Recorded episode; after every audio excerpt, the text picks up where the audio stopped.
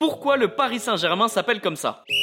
Tout commence le 12 août 1970, le Paris Saint-Germain est créé. C'est une fusion entre le Paris FC et le stade Saint-Germainois situé à Saint-Germain-en-Laye. Retiens bien cette info. Petit souci, le club a rapidement des problèmes d'argent et décide de se séparer en deux. D'un côté le Paris FC et de l'autre le Paris Saint-Germain constitué des anciens joueurs du stade Saint-Germainois. Ok, ok, ok. Depuis, le Paris Saint-Germain porte le nom d'une ville située à 20 km de la capitale. Et si tu regardes bien, sur l'ancien blason du club, il y a la tour Eiffel qui représente Paris, mais aussi le berceau et la fleur de lys qui sont deux symboles de la ville de Saint-Germain-en-Laye. Est-ce que tu le savais? Les amis, rendez-vous demain, même heure, même endroit pour un nouvel épisode. Si ça t'a plu, n'hésite pas à t'abonner, activer la cloche, liker et surtout mettre 5 étoiles.